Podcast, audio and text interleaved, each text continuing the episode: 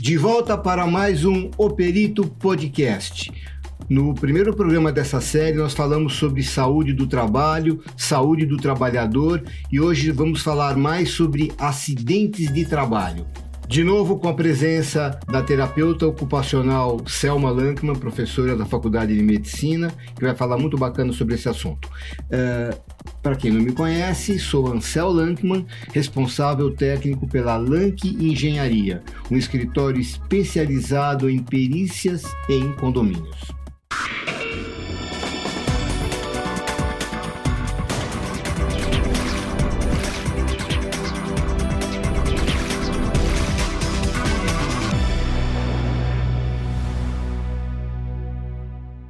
Para falar sobre acidentes do trabalho, Selma Lankman. Não se esqueça, se você gostar do programa, dá um, dá um clique no, no positivinho aí. Uh, clica no sininho se você quiser receber notificações e se inscreva no canal que você vai receber muitas informações importantes e úteis para você, síndico. Então, Selma, tudo bem? Tudo.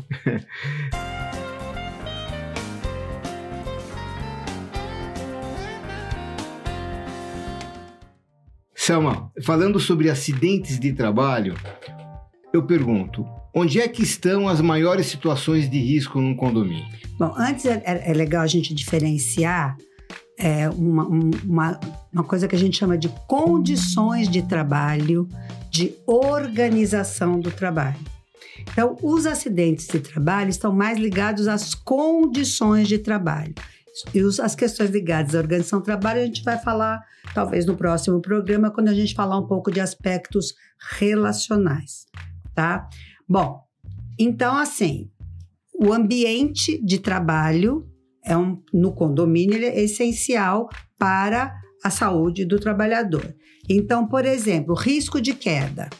Aí a gente tem que pensar não só em pisos irregulares, mas pisos escorregadios, é, é, por exemplo, você vai lavar uma escadaria, aquele piso escorregadio, ele pode propiciar é, quedas. Então, isso é um, um fator.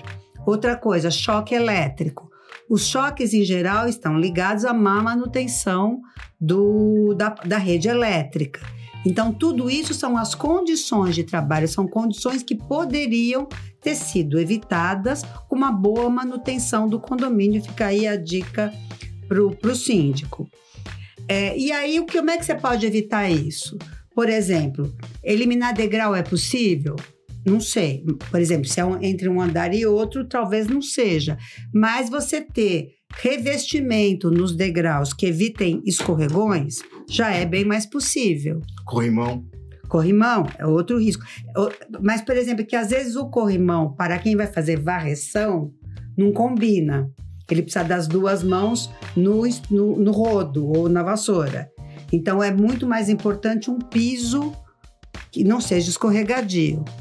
E isso não precisa muitas vezes trocar o piso, às vezes um bom revestimento é suficiente. Existe alguma formação, algum profissional é, especializado em detectar perigos e recomendar soluções para diminuir a chance Olha, de acidentes? O profissional mais especializado para estudar situações de trabalho e detectar tudo isso é o ergonomista.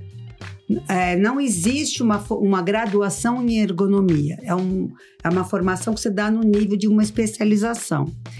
Quem em geral faz ergonomia? Engenheiros fazem ergonomia, é, terapeutas ocupacionais fazem ergonomia, é, médicos do trabalho fazem ergonomia, fisioterapeutas fazem ergonomia, é uma especialização onde ele vai se especializar em estudar situações de trabalho das mais das mais dos seus mais diferentes aspectos e propõe laudos ergonômicos. Então, muita, muitas vezes é, é, a legislação exige um laudo ergonômico de que está tudo certo, ou, por exemplo, se um prédio está tendo alguma questão é, com legislação, ele pode chamar um ergonomista para fazer um laudo ergonômico atestando boas condições de segurança naquele edifício. Amigo síndico, uma novidade bem bacana. Um ergonomista. Eu acho que muito pouca gente já pensou em ter um profissional assim num condomínio ou dando uma consultoria Isso. ou fazendo alguma coisa assim, tá? Estudar qual é a melhor maneira, eu posso estar falando bobagem, me corrija, por favor, tá? É, é, estudando qual é a melhor maneira de desempenhar algum tipo de função ou frequentar algum tipo de ambiente com menos chances de ter problemas, de ter acidentes. E, além disso, ele também vai ajudar a pensar o fluxo de trabalho. Por exemplo, você tem limpeza terminal no prédio. Aquele, aquele dia que faz aquela grande faxina é, geral. Você fala limpeza terminal, me assustei. Já pensei, pô, será que é o faxineiro está no fim da vida não, aqui? Não. É que é uma palavra que a gente usa muito em ambiente hospitalar, que é uma grande faxina, vamos dizer, aquela faxina uh, mais, mais é, incrementada, que não acontece todo dia. Tem o dia da, da grande faxina. Essa faxina, por exemplo, não há a menor necessidade que ela aconteça no prédio inteiro no mesmo dia, no mesmo momento que vai provocar um cansaço, um desgaste do trabalhador muito maior. Então, se você organizar o fluxo do trabalho, você pode, por exemplo, isso é uma coisa que o ergonomista faz bem, por exemplo, sei lá, um prédio como você deu um exemplo de várias torres, você pode dividir essa faxina terminal por torres. Ou você pode dividir essa faxina por áreas do prédio. Então, o dia que você faz as escadarias, você não faz a garagem. Então, isso já ajuda no desgaste do trabalhador, que muitas vezes é inclusive prevenção de acidente. Então, o, é, o ergonomista ele também ajuda a pensar a organização, a divisão do trabalho. Como é que você divide? Todo mundo faz tudo? O tempo todo? Ou não? O faxineiro vai fazer X coisas, o outro faxineiro vai fazer as outras coisas, uma outra coisa que se faz muito em ergonomia é rodízio de tarefa. Se você deixar a mesma pessoa fazendo sempre a mesma coisa, a probabilidade de ele ter um desgaste mais específico, por exemplo, uma lombalgia, é maior. Se você tiver um rodízio de tarefa, você desgasta menos certos grupos musculares. E tudo isso é tarefa do ergonomista? O ergonomista sabe isso. Ele tem conhecimento para fazer isso. E o resultado desse trabalho, como é que eu posso chamar? É planejamento, é estratégia? São recomendações ergonômicas. Recomendações ergonômicas. É, quando ele vai fazer um estudo, ele vai deixar um relatório, onde ele vai fazer um diagnóstico e vai deixar recomendações ergonômicas. Você ouviu? Escreve aí. Recomendações ergonômicas. Depois eu vou fazer uma chamada, vou cobrar, hein? Selma, ainda sobre a parte de medidas preventivas, o que mais você. Sobre isolamento, você falou em choques elétricos, tá? Isolamentos de, de instalações, ou, ou até extrapolando essa ideia, isolamentos de locais que estão sendo trabalhados numa determinada hora. Então, aí eu acho que você, como engenheiro, deve saber disso melhor do que eu tanto em onde, por exemplo, eu vejo que os prédios tendem a concentrar os relógios de eletricidade num determinado local. É, né? o centro de medição é um Isso, então, esse tipo de coisa já é um fator de proteção. Você isola, às vezes você veda, você tranca não precisa ficar aberto o tempo todo. Tudo isso são sempre ah, portas corta-fogo. Tem várias situações que podem ajudar nesse isolamento de fatores de risco que podem ajudar no funcionamento do prédio como um todo. Aí, a cada prédio, é importante saber onde é que estão essas vulnerabilidades para promover é, proteção. Você sabe que um, os síndicos aqui o, o, nosso grande público são cínicos profissionais. Né? E o síndico, quando assume um condomínio, ele procura fazer de cara assim um mapeamento não só da parte contábil, da parte financeira, para ele vai ter que administrar tudo isso, mas também na parte física do condomínio. É muito importante saber onde que tem falhas de manutenção que ele vai precisar intervir, onde tem riscos do tipo uma fachada mal conservada pode desplacar um pedaço e cair lá embaixo. Ele vai procurar eh, mapear esses, essas coisas, porque se realmente acontecer um acidente, ele vai ter que responder por isso, porque é que ele não cuidou né? mesmo sendo uma, um defeito herdado da administração anterior? Então, o que acontece é que sempre tem coisas a serem feitas. E quando você acaba de fazer uma, já tem uma outra que já desgastou. Então, é muito importante no trabalho do síndico ele hierarquizar os problemas. Não, com certeza é isso. Tá? E essa hierarquia geralmente é baseada, primeiro, na, na, no fator risco de acidentes, etc. E segundo, no fator econômico. E às vezes também existe uma coisa assim, que uma, um problema é a causa do outro. Então, esse aqui tem que fazer antes daquele. Bom, mas a questão da ergonomia aqui eu tô achando muito interessante, porque ninguém. É, eu não tenho notícias de uma preocupação muito grande com o fator ergonomia. E nesse mapeamento que o novo síndico de um condomínio está entrando agora, ele faz das coisas, que ele se preocupe também com a ergonomia. Sim, que ele possa. O que é ergonomia no final das contas? É o estudo das situações de trabalho. É, ergo é trabalho, né? Sim. Na questão de, de preventiva, a gente não falou ainda sobre os equipamentos de proteção individual, os EPIs, né? Que também são muito importantes, né? Olha, há uma grande controvérsia, porque principalmente relacionada à qualidade do EPI. Então, por exemplo, um, uma galocha para isolamento elétrico ou para faxina. Se essa galocha for, não for do tamanho do, do, do correto, se ela for desconfortável, se ela for. Você pode ter até um, aumentar o risco de acidente. Então, a escolha de bons EPIs é tão importante quanto o uso de EPIs.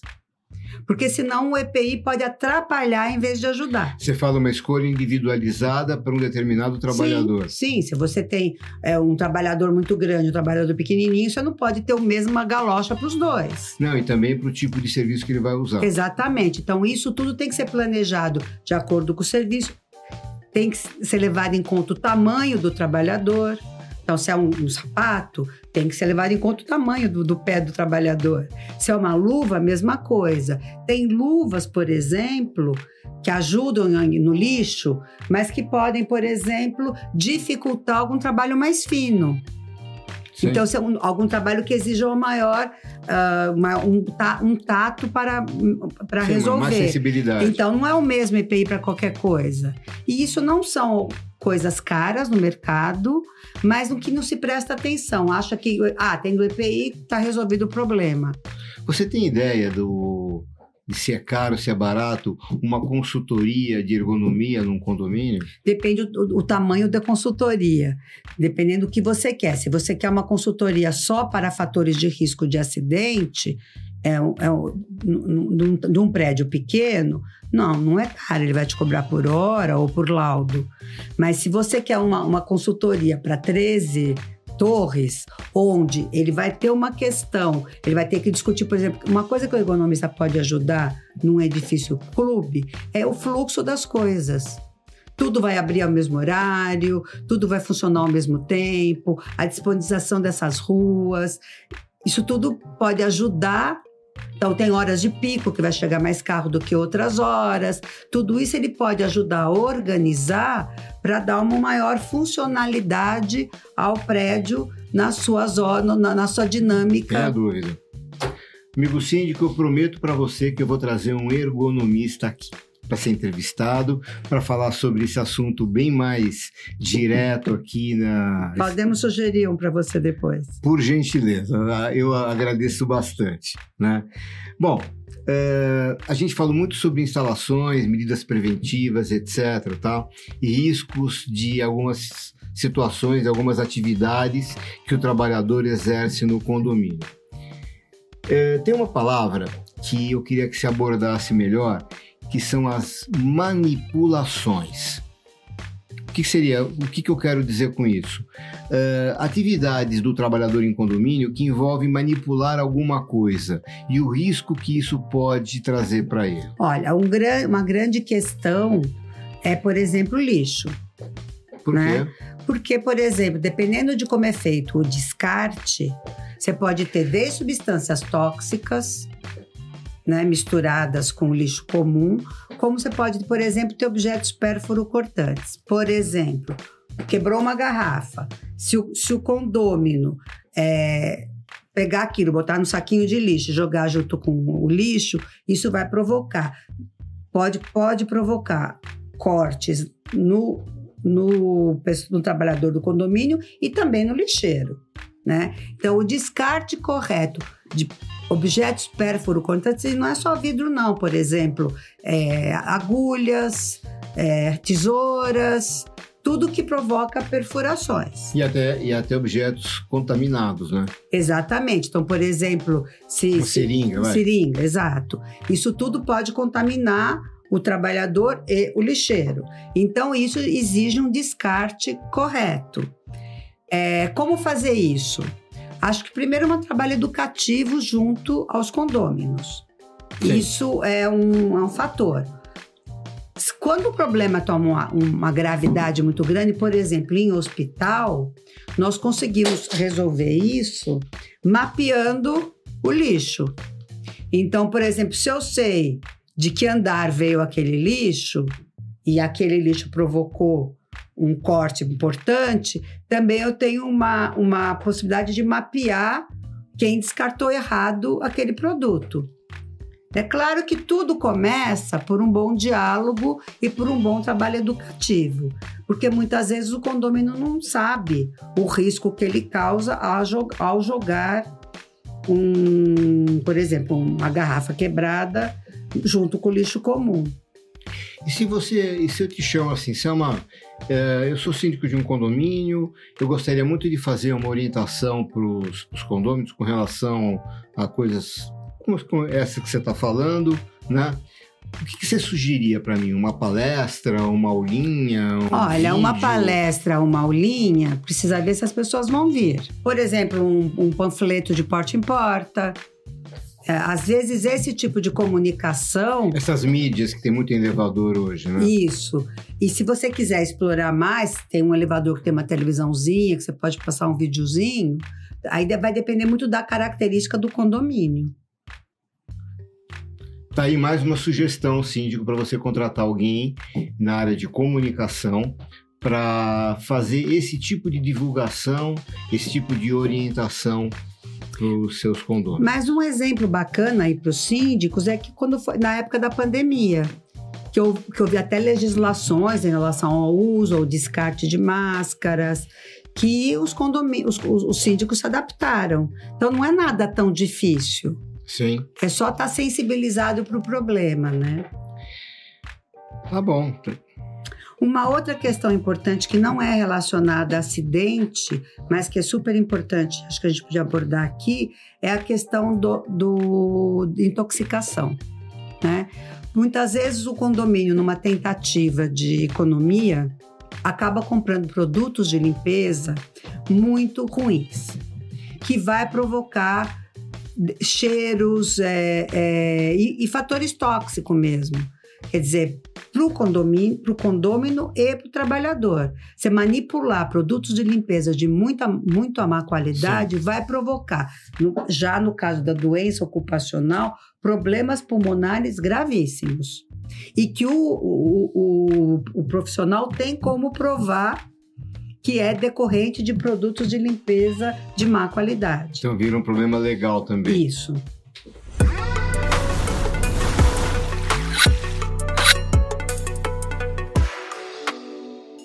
Mais uma pergunta, Selma. A pergunta vem da Marcele Amaral, de Maceió. A Marcele botou o endereço dela isso é, e sabe o que, que isso significa?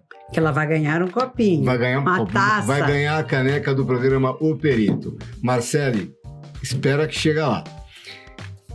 Marcele pergunta o seguinte: Ansel, não perco um dos seus programas. São demais. Eu acho que a Marcele vai ganhar duas canecas. São demais.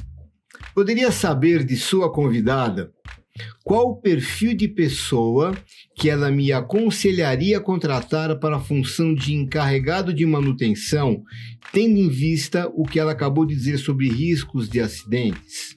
Encarregado de manutenção, vou te explicar, Sam, existe uma, uma função dentro do, dos trabalhadores em condomínios, que é o manutencista. É um cara que cuida de quase tudo que se refere à manutenção. É claro que ele não vai cuidar de todos os assuntos de 100%, mas ele é uma pessoa de confiança do síndico, que tem bastante conhecimento agregado sobre manutenção e que está sempre à disposição para socorrer alguma coisa, tá? É um empregado que não, não é barato, em função da utilidade e da quantidade de conhecimento agregado que ele tem. E a Marcele quer saber uh, o que, que se aconselha para na escolha de um, de um profissional assim. Então, eu vou voltar na questão do, do tipo de condomínio, do tamanho do condomínio. Empresas grandes, por exemplo, um hospital, é, uma empresa, uma fábrica com mais de 100 trabalhadores, ela é obrigada a ter um departamento de engenharia, medicina e segurança do trabalho. Sim. Nesse departamento vai ter o engenheiro de segurança, vai ter o médico de, de trabalho e vão ter os técnicos. Então, os técnicos são as pessoas que fazem esses grandes diagnósticos. O que eu estou entendendo da pergunta da, da Marcele é muito mais aquele cara que faz tudo, né? É o cara que sabe um pouquinho de eletricidade, que sabe um pouquinho de, de hidráulica, que sabe um pouquinho e que resolve os problemas gerais. Então, eu acho que se for um prédio é, dependendo do porte do prédio, vale a pena ter um profissional contratado que tenha uh, pluri, pluriconhecimentos. Agora, dependendo do tamanho do prédio, voltando ali para o prédio clube que tem 13 torres, talvez seja melhor ter uma empresa de manutenção contratada, que esta empresa Mas ela está tenha... perguntando mais sobre o perfil desse manutencista. E eu acho que, eu vou te ajudar a responder, que o, nós falamos tanto em ergonomia como uma espécie de uma novidade aqui nesse no, no tema condomínio, né? E que de repente um, um, uma pessoa como nessa função é, talvez não seja bem o de você escolher alguém com esse perfil, mas de dar treinamentos para ele com relação a esse assunto, para que ele devagarzinho adquira também, agregue uh, conhecimentos de ergonomia. Então, Aí não é conhecimento de ergonomia, aí, na minha opinião, seria conhecimento de eletricidade, de hidráulica, de não, coisas de manutenção. Isso, isso o, o, o, manutencista tem que ter de cara mesmo, a princípio. Né? Mas eu digo, a gente vai tentar enriquecer ele com, com fatores com de assim. segurança assim. no isso, trabalho. Exato. Isso, em princípio, o síndico deveria um pouco saber, né? Se não, é, algum profissional da área de saúde ocupacional, ou então tem muita legislação. Que aí é o caso de acessar. Não, até, até inclusive as normas regulamentadoras Isso, as NRs. Trabalho, né? E assim por diante. Marcela, espero que você tenha ficado satisfeita Existe com a resposta. inclusive NR Não acabou ainda. Existe inclusive NR de ergonomia. NR de ergonomia. Existe uma NR específica para regulamentar o trabalho do ergonomista. Então, síndico, mais um negócio para você me cobrar. Além do ergonomista, também uma pauta sobre normas regulamentadoras relacionadas à ergonomia. Riscos ergonômicos. Marcele, tá respondido, obrigado. Aguarde que sua caneca chega aí, tá? Ela vai com, vai para Maceió. Vou mandar ela com um chapeuzinho de couro aí, tá? Vai ser uma coisa bem legal, tá bom? E chegamos ao final então de mais um tópico aí do nosso assunto de relacionado a doenças do trabalho, falando sobre acidentes. Não perca o próximo assunto, que a gente vai falar sobre relações humanas, sobre relações psicossomáticas, enfim. Mais um assunto bacana, aproveitando a presença da Selma aqui. Se você gostou, dá um joinha, clica no sininho para receber notificações e se inscreva no canal. E a gente vai se ver proximamente. Obrigado.